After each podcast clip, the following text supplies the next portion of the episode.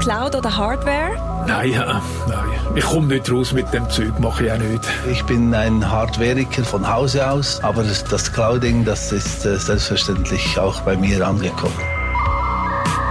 Herzlich willkommen zur 37. Episode des Netzpodcasts. Wir sprechen im Podcast über Aktuelles aus der Netzpolitik mit Bezug zur Schweiz. In dieser Folge sind die Themen der Geheimdienst, der uns alle überwacht, Third-Party-Cookies, die verschwinden und die New York Times, die OpenAI verklagt. Wir nehmen am Freitag, 12. Januar 2024 auf. Ich bin Jörg. Mein Name ist Kire. Und ich bin Rahel. Ja, und ich darf nicht nur die Einleitung machen, sondern gleich auch das erste Thema. Ihr habt es vielleicht in den Medien mitbekommen, der Geheimdienst überwacht uns alle. Und zusammengefasst, es ist schlimmer, als ihr denkt. Ja, das Thema hat wirklich Wellen geworfen und wird noch weiter Wellen werfen. Insbesondere auch im Ausland wurde darüber berichtet, also über die Gesetzgebung in der Schweiz. Und das ist doch eher selten. So dass zur Geschichte. Das Hauptjahr ist in dem Sinn 2015, als das NDG, das Nachrichtendienstgesetz, beraten wurde.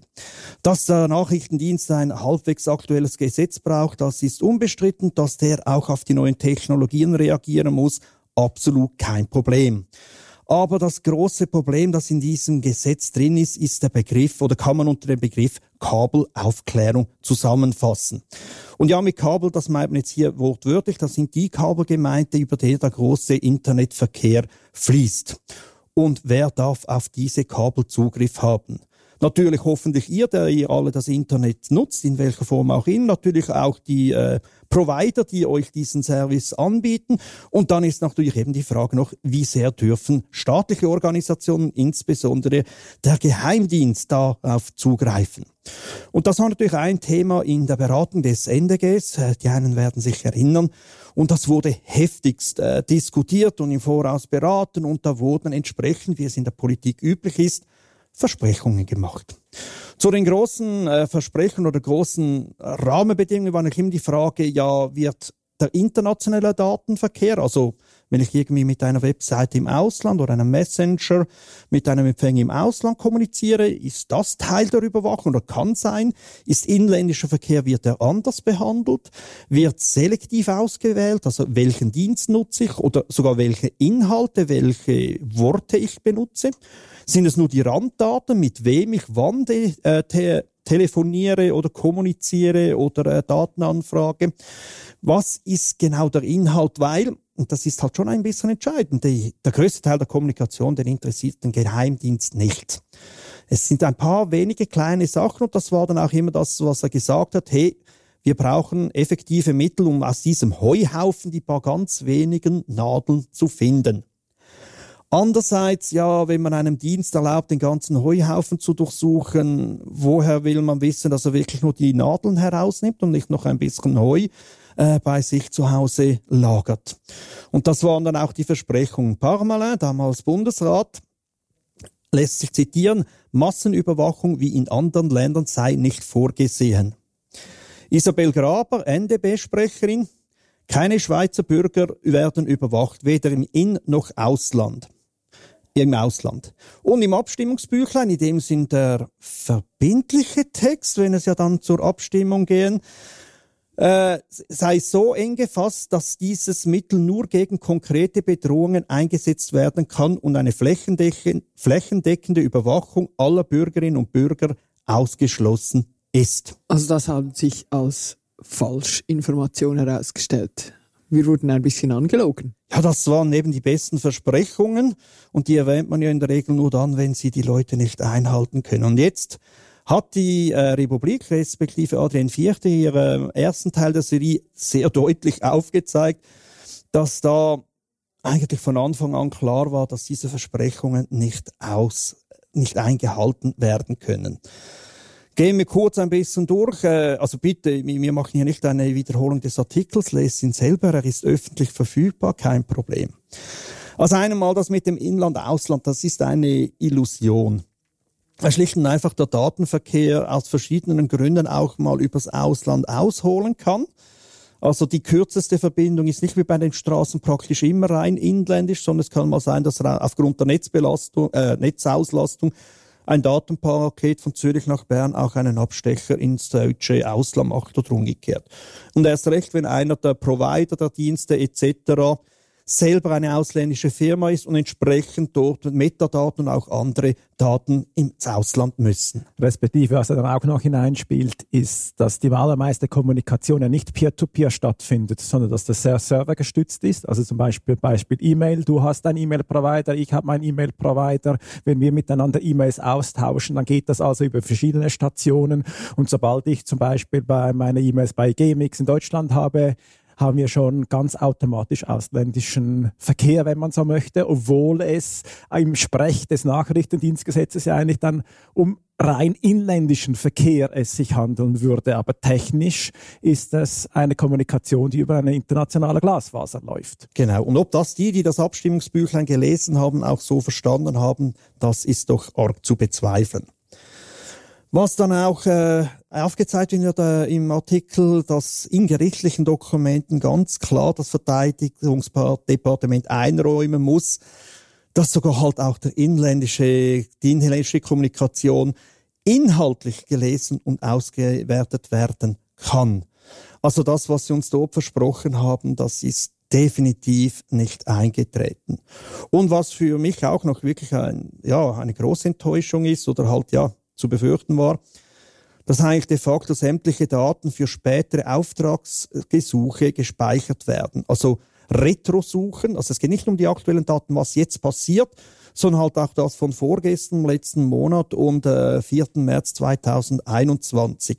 Also eigentlich Vorratsdatenspeicherung. Ja, das haben wir auch gar nicht so auf dem Radar gehabt, auch wo wir unsere Beschwerde äh, geschrieben haben. Und das ist jetzt eigentlich dann erst in diesen, in diesen Schriftenwechsel von dem Bundesverwaltungsgericht dann tatsächlich aufgezeigt, gekauft, also das ZTO, das Zentrum für elektronische Operationen, welches ja die technische Überwachung für den Geheimdienst macht, also die Daten abgreift und filtert.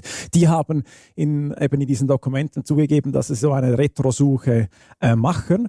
Und jetzt natürlich etwas rückwirkend betrachtet, macht, macht es aus Sicht des Geheimdienstes natürlich Sinn, diese, ähm, diese bereits einmal gerasteten und gefilterten Daten aufzubewahren, weil wenn sich ja dann Erkenntnisse ergeben und das eine Kommunikation Situation betrifft, die eben ja dann in der Vergangenheit stattgefunden hat, dann muss es ja wie eine Möglichkeit geben, um diese, diese Spuren da nochmal, nochmals aufzugreifen. Heißt aber eben, also es wird nicht nur alles unser Datenverkehr gerastert, also sobald er irgendwie über eine internationale Leitung geht, sondern dieser wird auch noch gespeichert und für später aufbewahrt. Also das ist schon eine neue Dimension, die jetzt hinzukommt, die äh, das Ganze halt nochmals krasser macht. Also, also ganz klar würde ich jetzt Partei für den Nachrichtendienst ergreifen. Also dann werde ich auf dieses Gesetz respektive auf die Auslegung, wie man es lebt, eigentlich schon fast stolz. Also die haben ziemlich viel, die haben da ziemlich viel in die Hand bekommen und äh, irgendwie der Gegenwind ist leider noch nicht, also aus ihrer Sicht zum Glück,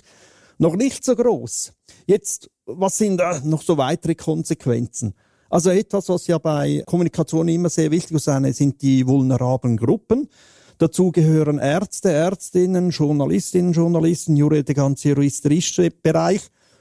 Und die können da nicht irgendwie eine Sonderbehandlung erwarten. Die werden einfach im ganzen Großen einfach mitgenommen. Also das sind eigentlich Berufsgruppen, die auch ein Recht haben, dass sie ihre, ihre Informationen relativ gut geschützt haben und dass der Staat keinen Zugriff darum hat. Die sogenannten Berufsgeheimnisse. Ja. Quellenschutz oder auch das vertrauliche Gespräch zwischen Anwalt und äh, Klient oder eben zwischen Patient und Arzt äh, da, da setzt man noch höhere Standards an, als ich sage jetzt mal bei der Alltagskommunikation. Und das kann hier irgendwie nicht abgebildet, nicht gewährleistet werden. Es gibt ein Auskunftsrecht, da wird vielleicht äh, Kire oder Rahel noch etwas dazu sagen, das wir auch genutzt haben als DigiGes. Aber da wird auch ganz klar gesagt, das ist so, das ist nicht genügender Schutz. Das ist etwas, was man so im Nachhinein einfordern kann, mühsam etc. Aber das, dieses Auskunftsrecht wird den Nachrichtendienst nicht wirklich in seine Schranken weisen. Ja, nein, es hat natürlich auch viele Ausnahmen drin. Ähm, oder es wäre dann auch aus Sicht, der, aus, aus Sicht und der Logik des Geheimdienstes ja komisch, du würdest alle Informationen bekommen, die der Geheimdienst über, über die Leute sammelt, weil es ist ja eben der Geheimdienst. Und wir sind eben, und das ist eben genau der Unterschied, wir sind nicht in einem rechtsstaatlichen Verfahren, wie es zum Beispiel ein Strafverfahren halt eben ist, wo es unter Umständen auch geheime Überwachungsmaßnahmen gibt, aber grundsätzlich ähm, haben wir dort Einsicht in die Verfahren. Du wirst dann ähm, auch ein paar dir werden auch Parteirechte äh, äh, zugestanden, also du und du wirst, du, du kannst dich anwaltschaftlich vertreten lassen und es gibt dann eigentlich ordentliche Gerichtsverfahren, wo man sich gegen die Vorwürfe äh, wehren kann. Und das, das, sind, das sind wir eben im Bereich vom Geheimdienst und in der nachrichtendienstlichen Bearbeitung von Daten eben gerade nicht drin. Also das sind eben Verfahren, die möglichst im Geheimen stattfinden. Und das ist jetzt auch ein Problem in diesem Verfahren vor Gericht dass eben viele Dinge gar nicht öffentlich klar sind, wie sie funktionieren oder es kommt jetzt so Stück um Stück kommt jetzt eigentlich raus, wie sie es tatsächlich machen. Aber viele der Dokumente, welche der ZDO und der Geheimdienst beim Gericht einreichen, sind nicht parteiöffentlich. Das heißt, wir als Beschwerdeführerinnen bekommen diese Informationen nicht zu sehen und die Öffentlichkeit, die ja irgendwie auch die Debatte führen muss über diese Art der, der, der Überwachung, hat die Information erst recht nicht. Also vielleicht muss man noch kurz einen Schritt zurück machen. Du sprichst jetzt ein Gerichtsverfahren an, das auch im Artikel relativ ausführlich erklärt wird und das ist auch ganz fest die, die Rolle der digitalen Gesellschaft. Es geht darum, dass nach der nach der politischen Debatte, ähm, die jetzt Jörg auch schon angesprochen hat, äh, und der Abstimmung über dieses Gesetz, dass man äh, diese Abstimmung hat man verloren, wenn man das abgelehnt hat. Es gab ein relativ deutliches Ja an der Urne 2016. Die digitale Gesellschaft hat dann 2017 bei Inkrafttreten des Gesetzes eine Beschwerde eingereicht, eben auch in einer Gruppe zusammen mit äh, Journalistinnen und Journalisten und, und juristischen Personen. Und diese Beschwerde wurde eingereicht, sie wurde vom Bundesverwaltungsgericht abgelehnt, wurde dann aber weitergezogen von der digitalen Gesellschaft ans Bundesgericht.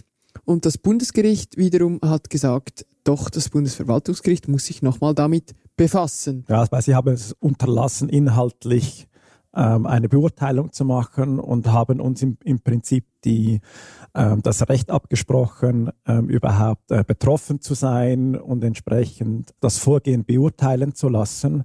Und das hat dann das Bundesgericht äh, korrigiert und hat es an den Absender, also das Bundesverwaltungsgericht, zurückspediert, welches sich jetzt aber auch schon seit einer längeren Zeit inhaltlich ähm, mit der Kabelaufklärung beschäftigen muss. Und all diese Sachen, die du jetzt erwähnt hast, auch diese Aussagen und Beschreibungen über das Verfahren, ähm, über Kabelaufklärung, die stammen sehr oft aus diesen Gerichtsakten, die eben gerade deshalb sehr spannend sind, weil da der NDB zum ersten Mal auch zugeben musste, dass es dass das halt ein bisschen anders funktioniert, als es äh, damals bei der Abstimmung in der Debatte verkauft wurde. Ja, das heißt, äh, die DigiGes und eben die Journalisten, die, hier mitgemacht haben, Anwälte etc., sind eigentlich hauptverantwortlich für den Gegenwind oder den Großteil des Gegenwinds, der jetzt der Nachrichtendienst zu spüren bekommt. Ich hoffe natürlich, dass er noch ein bisschen anwächst, insbesondere auf der politischen Ebene. Da müssen wir ganz klar, klar sagen, damals äh, 2015, als das angefangen war der noch nicht spürbar. Das war noch zu wenig. Ich hoffe, viele wachen jetzt ein bisschen auf. Weil ja, es gibt eine politische Kontrolle, es gibt die, ja, die, den National, die GPD, also die Delegation der Geschäftsprüfungskommission. Auch Gerichte haben eine gewisse Funktion. Aber es ist schwer zu sagen, wie wirkungsvoll ist diese Kontrolle. Unserer Meinung nach eher zu wenig, insbesondere weil auch häufig ein, ein sehr großer Wissensunterschied besteht. Und natürlich auch da der Nachrichtendienst natürlich möglichst wenig äh, preisgeben will. Und an gewissen Orten darf er eben sich darauf beziehen, ich bin ja der Geheimdienst und nicht nur einfach die Polizei. Ja, und, und die Aufsichtsorgane, die können sich natürlich auch nur am, äh, am Gesetz orientieren. Also wenn die Kabelaufklärung so angelegt ist, wie sie angelegt ist, dann ist am Ende des Tages wie egal, was dann irgendwie in der Abstimmung diskutiert wird, sondern der Gesetzestext gilt. Allenfalls bei Unklarheiten kann man noch darüber diskutieren, ob noch die, die, die Botschaft herangezogen werden soll bei der Interpretation oder eine parlamentarische Debatte vielleicht noch äh, eine kleine Rolle spielt. Aber es ist halt der Gesetzestext, der ist maßgeblich. Und wenn, und wenn da halt gesagt wird, es werden die, die, die internationalen Glasfasern angezapft. Und sobald eine Stelle der Kommunikation im Ausland ist, darf es ausgewertet werden. Und mit einer solchen Stelle ist im Prinzip eine IP-Adresse gedacht. Und wenn die Glasfaser von der Schweiz ins Ausland führt, ist die Wahrscheinlichkeit noch sehr groß, Ironie Ende, dass eine der beiden beteiligten IP-Adresse im Ausland ist. Also dann kann halt der Traffic überwacht werden. Wenn wir uns dann vergegenwärtigen, wie der Internet-Traffic funktioniert, wie die Kommunikation funktioniert, braucht man nur eins zu eins zusammenzuzählen und weiß halt ungefähr, wie es potenziell funktionieren würde. Das ist auch das, was wir gemacht haben, als wir diese Beschwerde lanciert haben, weil es eben keine genauen Informationen gab, hat man sich halt überlegt, wie, wie würden wir denn das machen, wenn wir es machen müssten.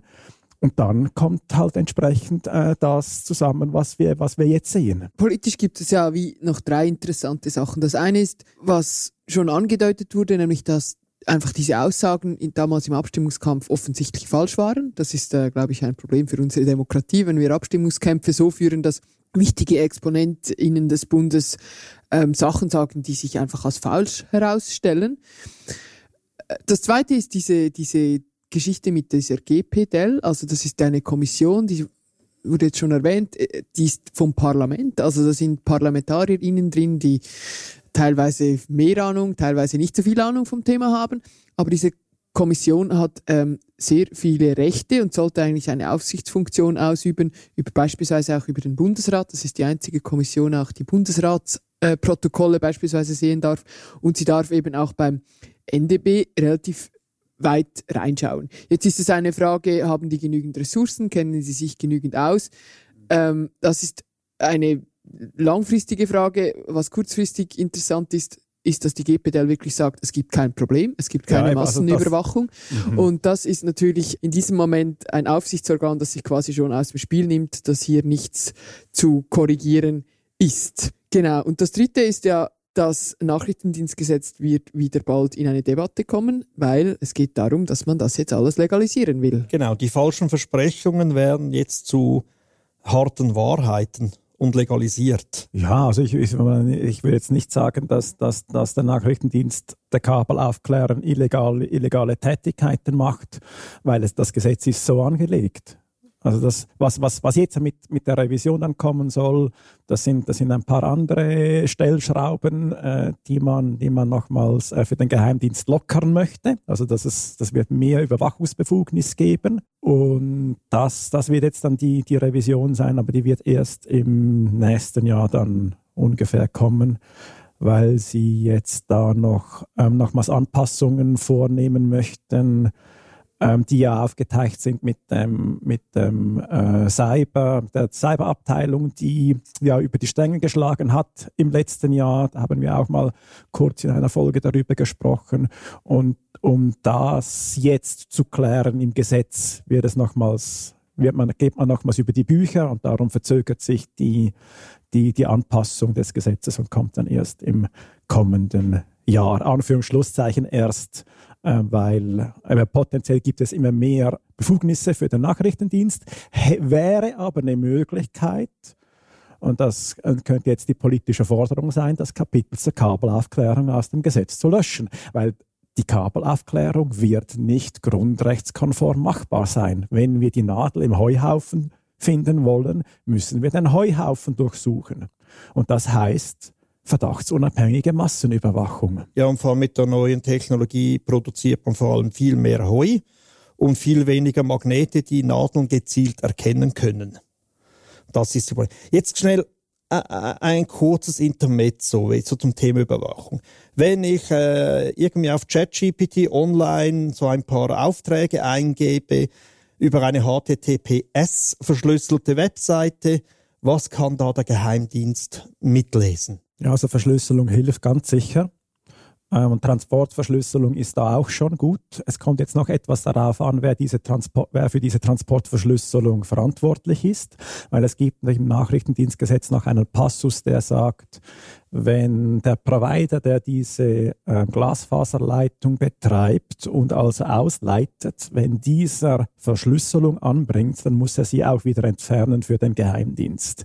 Also das heißt jetzt unter Umständen, laut Gesetz könnte man dem so folgen, wenn jetzt also die Fernmeldedienstanbieterin, die auch Leitungen hat, sei es zum Beispiel Swisscom, ähm, und einen Mail-Server betreibt und da TLS-Verschlüsselung, ähm, Transportverschlüsselung anbringt, könnte das bedeuten, dass der Geheimdienst dann sagt, aber liebe, liebe Swisscom, ihr bringt da Verschlüsselung an, entfernt die bitte für uns oder schafft Möglichkeiten, wie wir diese entfernen können von diesem Traffic, eben den, den ihr verschlüsselt. Und das würde auch für nachträglich gehen für die Daten, die Sie gespeichert haben beim an der zentralen Stelle? Also bei, bei TLS ist es ja so, dass ähm, Schlüssel neu ausgehandelt werden. Also es ist äh, Perfect Forward Secrecy.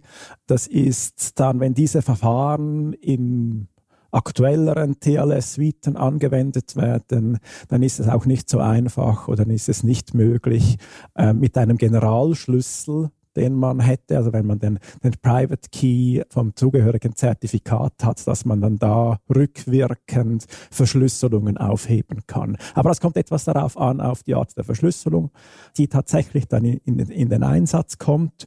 Und eben wenn ja der Provider angehalten ist, die Verschlüsselung schon von Anfang an zu entfernen, dann ist auch für diese Retrosuche dann der Traffic ja im Klartext zur Verfügung. E-Mails, ist das mehr Postkarte oder ist das auch verschlüsselt oder muss ich eine explizite Verschlüsselung mit installieren? Ja, es ist so, ähm, jetzt, also jetzt eben, also vielleicht vorhin war das Beispiel ja dann eher ähm, HTTPS, also der Web Webverkehr, der verschlüsselt ist. Da ist ja mittlerweile ein großer Anteil ist verschlüsselt. Das ist eine Konsequenz aus den Veröffentlichungen von Snowden.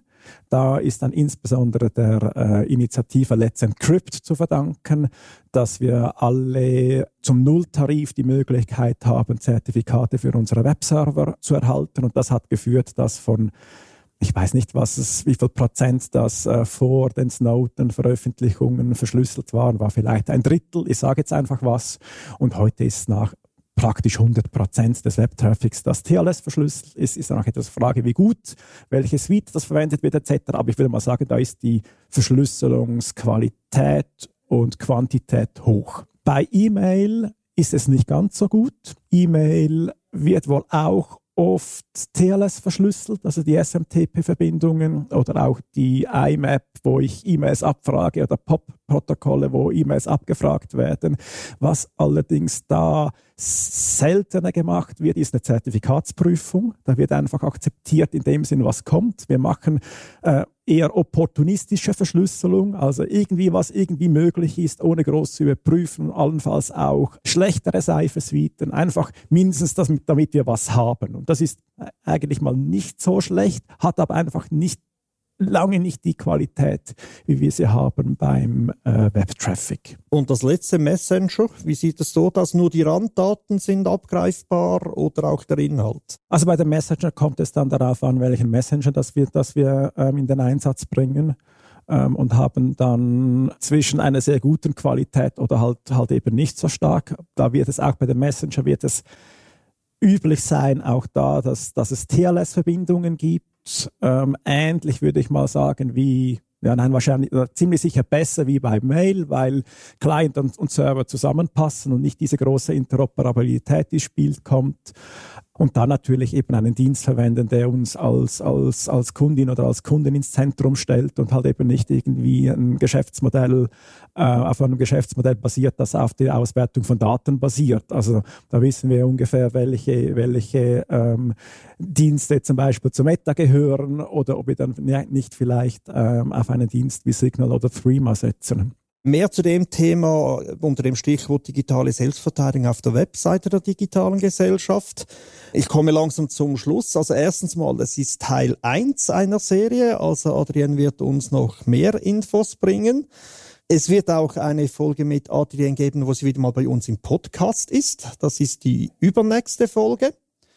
Da freuen wir uns natürlich schon sehr. Und am Winterkongress, dazu mehr am Schluss dieses Podcasts, wird sie auch sein. Wer also Adrian Vierter mal persönlich kennenlernen will und ihr danken, ist herzlich willkommen. Dann gehen wir zum nächsten Thema. Ja, das zweite Thema wäre äh, das Ende für Third-Party-Cookies. Vielleicht kurz zur Geschichte und zum Hintergrund, wieso wir darüber diskutieren oder was gerade passiert. Kurz vor Weihnachten, also vor wenigen Wochen, hat Google angekündigt, dass sie jetzt nach und nach bei ihrem Browser Chrome Tracking Protection einschalten werden. Das wird jetzt seit einigen Tagen betrifft dies ein Prozent der Benutzerinnen, wo dies eingeschaltet wird, also nach einem Zufallsprinzip. Und das soll dann bis Ende Jahr oder irgendwie, ja, so ab Mitte bis Ende Jahr soll dann das auf alle Benutzerinnen ausgeweitet werden. Das hat zwei Kon Konsequenzen. Eben das eine ist dann, dass diese äh, Third-Party-Cookies vom Browser nicht mehr unterstützt werden. Das ist die eine Sache. Und die andere Sache ist eine Entwicklung, die Google schon etwas länger vorantreibt. Das ist die sogenannte Privacy Sandbox, dass die als äh, Cookie-Alternative mehr und mehr verwendet wird. Wir kommen gerade zu beiden Techniken noch etwas im Detail. Zunächst Third-Party-Cookies. Ein Third-Party-Cookies, das ist ein Cookie, das von einem Server gesetzt wird, der nicht der Domain der aufgerufenen Webseite entspricht. Also das heißt, wenn ich auch zum Beispiel auf eine Medienseite gehe und da wird ein Werbebanner angezeigt und dieses Werbebanner kommt nicht von dieser Medienseite, sondern eben von einer von einem Drittserver, der zum Beispiel einem äh, Werbenetzwerk angehört, dann ist das, und, und da ein Cookie mitkommt, das mich wiedererkennt und das dann entsprechend auch personalisierte Werbung ausspielen kann, dann ist dies ein Third-Party-Cookie. Und wie jetzt gerade bereits auch schon etwas ausgeführt, sind Third-Party-Cookies, ähm, seit es sie gibt, also das ist so irgendwie Mitte der 90er Jahre, äh, eigentlich das Hauptmerkmal oder die Hauptmöglichkeit, um Personen wiederzuerkennen, respektive halt die Browser Sessions wiederzuerkennen und dann personenbezogene Werbung ausspielen zu können und dies auch über Webseiten hinaus, weil es ja eben Third-Party-Cookies sind. Also das heißt, wenn dasselbe Werbenetzwerk nicht nur bei der einen Medienseite eingebunden ist, sondern auch bei der anderen und bei der übernächsten und noch was beim nächsten Dienst, dann kann dieses Werbenetzwerk die entsprechende Person über dieses Third-Party-Cookies, also auch Websites übergreifend wiedererkennen. Und daher sind diese Cookies auch schon länger in der Kritik. Das machen wir auch in unseren Kursen zur digitalen Selbstverteidigung oder in unseren Ratgebern. Das sind ja eigentlich immer Cookies, ähm, so die ersten Tipps, die man verfolgen kann, um sich dem Tracking im Internet etwas zu entledigen, wo man eben sagt, ja, Cookies löschen regelmäßig oder über Third-Party-Cookies ähm, komplett äh, verbieten. Und da gibt es jetzt eigentlich durch diese Kritik dann auch ähm, verschiedentlich Gegenwind für Google und Co. Also es ist Gegenwind aus, aus der Politik zum Beispiel, aus Gesetzgebung der EU, da ähm, entsprechende Entwicklungen äh, im Gang sind, um, um diese Cookies loszuwerden. Und das hat jetzt eigentlich dann auch dazu geführt, dass sich äh, Google um neue ähm, Ansätze Gedanken gemacht hat. Und wie sie jetzt gedenkt, dann das Geschäftsmodell mit der personalisierten Werbung in die Zukunft zu überführen. Das ist dann eben diese bereits angesprochene Privacy Sandbox, die Google seit einiger Zeit ähm, entwickelt und vorantreibt. Es gab verschiedene ähm, Entwicklungsschritte, hatte früher auch mal andere Namen. Im Kern geht es darum, dass das Tracking durch diese Privacy Sandbox nicht mehr beim Werbenetzwerk stattfindet, sondern dass dies der Browser, in diesem Fall jetzt Chrome, also ein Produkt von Google, dieses lokal macht. Also der Browser merkt sich ähm, den Browserverlauf der besuchten Webseite und daraus werden dann Interessen abgeleitet und der äh, entsprechende Person dann sogenannte Topics zugewiesen. Und auf diese Topics können dann Werbung ausgespielt werden, kann Werbung gebucht werden. Aktuell im Standard von dieser Privacy Box gibt es ähm, knapp 500 Topics. Ähm, das könnten zum Beispiel sein ein Interesse für Horrorfilme oder für Autoversicherungen oder für Sightseeing-Tours. Und das sind auch wirklich echte, ich habe in, in die Liste kurz geguckt und das sind echte Beispiele von Topics, nur um so eine Vorstellung zu haben, wie detailliert sie sind. Sind das deine? Das sind, das sind die drei, die mir, die, die mir aktuell zugewiesen sind. Wirklich? Genau. nein, nein, ich habe, ich habe, ich verwende äh, selten Chrome und ich habe nachgeguckt. Also bei mir, also bei mir ist äh, weder jetzt bereits das, die Third-Party-Cookies ausgeschaltet, also das Tracking Protection ist nicht an. Ich gehöre nicht zu dieser einer Prozent. Ich habe es auch nicht vorhand gemacht und ich habe auch nicht die Privacy Sandbox aktiviert. Also von daher. Es, äh, es ist auch, es ist auch gut, weil ich weiß, dass du kein Auto hast. Dann wäre das komisch, wenn du dich für für Autoversicherungen du, interessieren du, du kennst würdest. meinen Fetisch, meine Fetischs nicht. Gut, ähm, das ist so das eine. Der eine Aspekt sind diese äh, 500 Topics, die da äh, eben die für dann ähm, entsprechend ähm, Werbe Werbung ausgespielt werden kann. Dann gibt es noch eine, also hat noch verschiedene andere Techniken drin. Eine davon ist äh, Retargeting.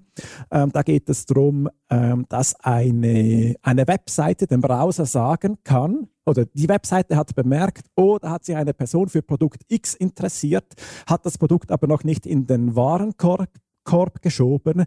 Also das heißt, der, der, der, Server kann dann dem Browser sagen, ich würde gerne in Zukunft dir dann Werbung ausspielen äh, für dieses und dieses Produkt und kann dann da entsprechend bieten. Das ist das diese super nervige Sache, wo man eben dann von Seite zu Seite surft und immer Werbung für dieselben Paar Schuhe ähm, angezeigt bekommt, obwohl man sie schon äh, vor einer Woche dann im Laden gekauft hat. Gut, so viel etwas zum Hintergrund vielleicht, was sich noch sagen lässt, was positiv und was negativ daran die Aspekte sind. Sicherlich positiv ist, dass das Tracking lokal stattfindet und nicht mehr beim Werbenetzwerk, ähm, dass die Daten also bei mir sind und nicht äh, von Dritten bearbeitet werden. Das Bild, das dann über uns entsteht, dürfte etwas weniger genau sein. Es ist aktuell so, dass dann eigentlich immer nur drei Topics ähm, zur Benutzung freistehen, welches sich aus der Benutzung der letzten drei Wochen ergeben. Das heißt, das Manipulationsrisiko ist äh, oder dürfte entsprechend geringer sein als beim vorhandenen, aktuell stattfindenden Geschäftsmodell mit den Werbenetzwerken und den Third-Party-Cookies. Also es ist deutlicher wenig, deutlich weniger invasiv. Würde ich, würde ich sagen, ja oder es ist, es ist weniger invasiv. Was wir aber dann auf der negativen Seite, Seite halt nach wie vor haben, wir haben immer noch personalisierte Werbung. Wir haben wahrscheinlich auch noch ungefähr dieselben Sicherheitsprobleme, dass äh, von fremden Servern fremder Inhalt nachgeladen wird, über die auch die, die ursprüngliche Website, also wo das eingebindet ist, keine Kontrolle darüber hat. Und was wir natürlich auch sehen, ist eine zusätzliche Machtkonzentration bei Google, weil sie haben die Technik entwickelt, sie besitzen den Chrome-Browser und ja, stellen sich dann jetzt auch noch etwas als Retter in der Privatsphäre dar. Und sie, sie besitzen ja nicht nur jetzt die Technik und den Browser, sondern sie sind auch im Besitz vom, vom größten Werbenetzwerk, das es gibt von, von AdSense. Also sie sind eigentlich an allen Stellen ja irgendwie involviert und, und potenziell ist das ihre Entwicklung, die sie mitmachen, um ihr angestammtes Geschäftsmodell in die Zukunft zu überführen. Ich glaube, Sie haben auch ein bisschen gemerkt, dass da immer mehr Druck entsteht aus der Bevölkerung, aus der Politik.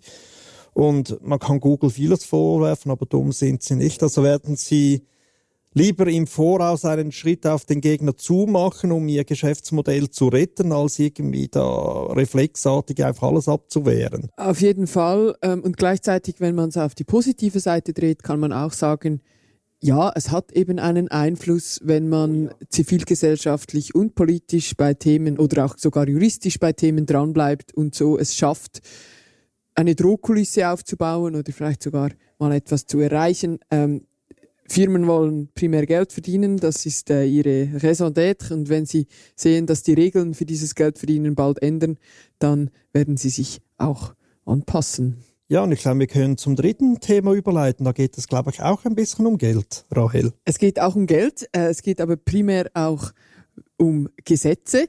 Äh, denn die New York Times verklagt OpenAI und gleichzeitig äh, gehen andere Verlage einen anderen Weg, sie verhandeln mit OpenAI. Was ist passiert? Hier äh, die neuesten Entwicklungen in, in diesem äh, verrückten KI-Feld, über das wir uns ja schon diverse Male unterhalten haben, schon in den letzten Folgen. Also die New York Times, das ist ähm, die erfolgreichste englischsprachige Online-Zeitung der Welt. Das kann man, glaube ich, sagen. Die haben es geschafft, hier ein, ein Modell aufzubauen, wie sie online auch Geld verdienen können mit ihrem Journalismus. Diese New York Times, die verklagt OpenAI und Microsoft, die Firma ähm, dahinter, wegen Urheberrechtsverletzungen. Der Vorwurf, der lautet äh, folgendermaßen, dass nämlich OpenAI und Microsoft unerlaubt mehrere Millionen von Artikeln der New York Times verwenden, um die KI zu trainieren von OpenAI, also ChatGPT. Was jetzt vor diesem Gerichtsverfahren stattfand, das waren Verhandlungen. Die New York Times hat versucht zu verhandeln mit äh, OpenAI über Entschädigungen für die Nutzung der Artikel. Offensichtlich sind diese Verhandlungen gescheitert und jetzt kommt es eben zum, zum Gerichtsverfahren. Was auch ähm, im Rahmen des letzten Jahres, also 2023, passiert ist, die New York Times hat bereits Ende Sommer verschiedene Webcrawler, diese eben diese Seiten gescraped haben, also diese, diese Artikel quasi ähm, runtergeholt haben. Sie hat diese Webcrawler ausgesperrt. Das geht über diese robots.txt-Datei, äh, die uns auch schon begegnet ist, wo man wirklich steuern kann, wer hier Zugriff äh, auf, wer eine Website scrapen kann. Und sie hat ähm, bei diesen Webcrawlern auch den ChatGPT-Bot äh, ausgeschlossen. Also sie hat da wie ähm, lange versucht, das äh, einzuschränken und jetzt kommt es eben zum Gerichtsverfahren. Interessanterweise fordert die New York Times keine konkrete Geldsumme jetzt vor Gericht, sondern sie sagt einfach, OpenAI ist verantwortlich für Schäden in Milliardenhöhe. Und was auch interessant ist, und das macht, äh, das lädt jetzt dieses ganze Gerichtsverfahren sehr auf, ist, OpenAI und Microsoft sollen dann, falls sie äh, verlieren, diese Daten dieser urheberrechtlich geschützten Artikel löschen, die zum Training der KI benutzt wurden. Allerdings kann man keine, äh, man, man kann das nicht mehr rausholen, oder? Die Algorithmen wurden trainiert mit Daten. Das heißt, ähm, falls jetzt äh, OpenAI verliert und die New York Times gewinnt, müsste vermutlich OpenAI ganze Modelle von Grund auf neu trainieren, nämlich äh, mit Trainingsdaten ohne New York Times. Weißt du, wie Sie argumentieren, wie dieser Schaden in Milliardenhöhe zusammenkommen soll? Nein, das habe ich jetzt nicht mehr rausgeschrieben. Der Originalartikel, wo die New York Times diese Klage auch erklärt oder kommuniziert, der ist allerdings verlinkt in den Show Notes. Ähm, zugänglich für alle Leute mit einem New York Times Abonnement oder mit anderen Strategien, um hinter Paywalls zu kommen. Ich weiß es nicht, was genau die Begründung ist, aber es lohnt sich sicher, ähm, das nachzuschauen. Aber das müsste ja dann irgendwie was sein im Sinne von entgangenen Einnahmen, die ich nicht bekomme von OpenAI, aber auf Basis von der Nutzung, die bis dahin ja noch gar nicht geklärt ist oder geregelt ist. Ja, es ist tatsächlich vermutlich äh, sehr viel Neuland, das mm. man mhm. hier rechtlich betritt. Mm. Das zeigt sich auch, wenn man anschaut, was denn die Rechtslage ist. Für die USA kann ich es jetzt äh, nicht sagen, aber wenn man so ein bisschen in der Schweiz äh, sich versucht schlau zu machen oder in der EU oder Deutschland, welche Rechtsbestimmungen denn hier jetzt zur Anwendung kommen, wenn eben solche Daten in diese Modelle eingespiesen werden, dann ist es äh, noch sehr unklar oder sehr unterschiedlich auch. Äh, in der Schweiz ist es die Frage, ob es unlauterer Wettbewerb wäre, wenn man ähm, die Werke anderer nutzt. Dann wäre es quasi ein wettbewerbsrechtliches Problem. Das ist aber noch völlig ungeklärt, ob das tatsächlich da reinfällt. Wenn man nach Deutschland schaut, dann gibt es dort tatsächlich im Urheberrechtsgesetz einen, äh, einen Passus zu Data Mining. Und es ist noch nicht ganz klar, ob KI-Training da darunter fällt, aber es liegt doch relativ nahe, das zu vermuten. Dort steht aber auch, dass man, das, dass man diese Nutzung eben verhindern kann und man kann dann einen Nutzungsvorbehalt erklären. Und das heißt, es gäbe eigentlich diese rechtliche Möglichkeit zu sagen, äh, eine, eine KI darf nicht einfach die Webseite scrapen.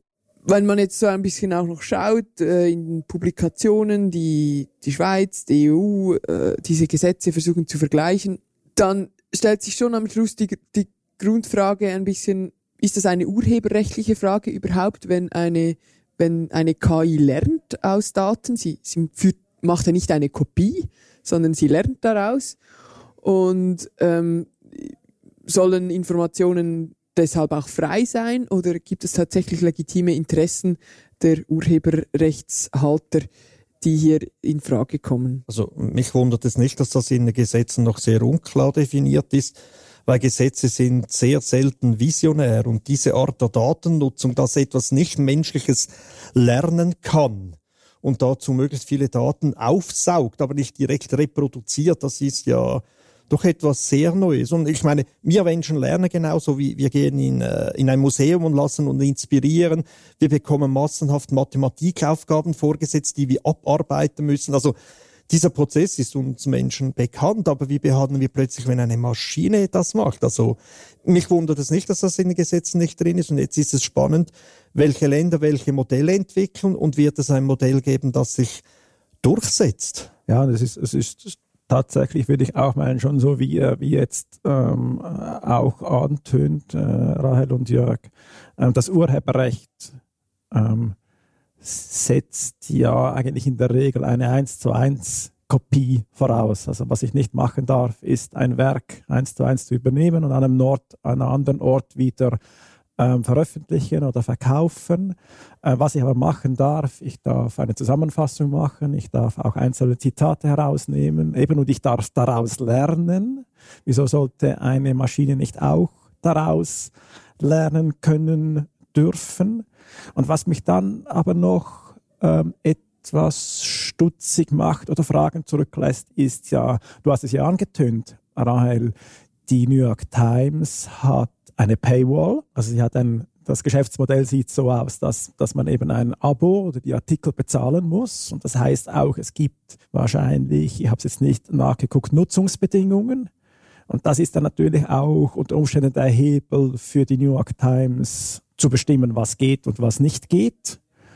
Ist jetzt natürlich interessant, ob es da eine Bestimmung darüber gegeben hat, was eigentlich zulässig ist und was nicht und ob dann unter diese Bestimmungen in den, in den äh, Nutzungsbedingungen auch ableiten lässt, was jetzt eben nicht nur Vervielfältigung anbelangt, sondern haben eben tatsächlich auch äh, das Trainieren von äh, künstlichen Intelligenzen oder deren Modellen. Es gibt nicht nur den Fall jetzt der New York Times, wo genau diese Fragen vor Gericht jetzt landen. Es gibt äh, angeblich, das habe ich in einem Artikel gelesen, neunhängige Gerichtsfälle dieser Art.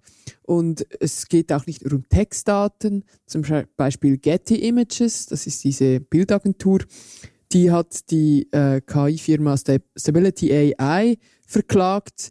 Das ist die Firma hinter Stable Diffusion, wo man sich Bilder generieren kann. Also diese Fragen, die stellen sich jetzt und ähm, man kann sich schon auch fragen, eben sucht man jetzt die Gesetze, ob die anwendbar sind oder nicht? Oder was wünscht man sich denn überhaupt? Für das, äh, Gibt es ein Verlangen nach einem neuen Gesetz oder nach neuen Regulierungen? Oder ist es tatsächlich machbar, dass bisherige Gesetze das abdecken? Also für mich wäre wichtig so ein bisschen ein Gleichgewicht äh, für Content Creator aller Art. Es wird sicher solche geben, die auf Auftrag hin Recherchen machen, Daten zusammenstellen, aber auch andere, die das selber aus Neugier machen. Äh, Wikipedia ist ein gutes Beispiel. Oder selber äh, äh, ja, ihren Ruf darauf aufbauen, dass sie Informationen gut zusammentragen, erstellen und das sollte weiterhin möglich sein. So wie das auch in der Musik ist. Es gibt Auftragskünstler, es gibt Solisten, es gibt solche, die, die sich selber promoten, es gibt die verschiedensten Arten von Künstlern und das sollte auch für solche Lerndaten oder auch machbar sein. Es wäre schade, wenn wir zu einer Monokultur verkämen. Ja, das, also die Tendenz würde natürlich schon bestehen. Also wenn sich jetzt die Erkenntnis durchsetzen sollte, dass man ordentliche Millionenbeträge oder vielleicht sogar noch höher dafür bezahlen muss, damit man die, ich sage jetzt mal, die öffentlichen ähm, Informationen, nicht was hinter der Paywall ist, aber die öffentlichen Informationen verwenden kann. Für das Trainieren von Modellen zur künstlichen Intelligenz würde das ja heißen, dass es OpenAI kann, aber dass wir offene Modelle dann potenziell nicht kriegen, weil das eben dann, die da dahinter stecken, diese, diese Beträge dann nicht aufbringen können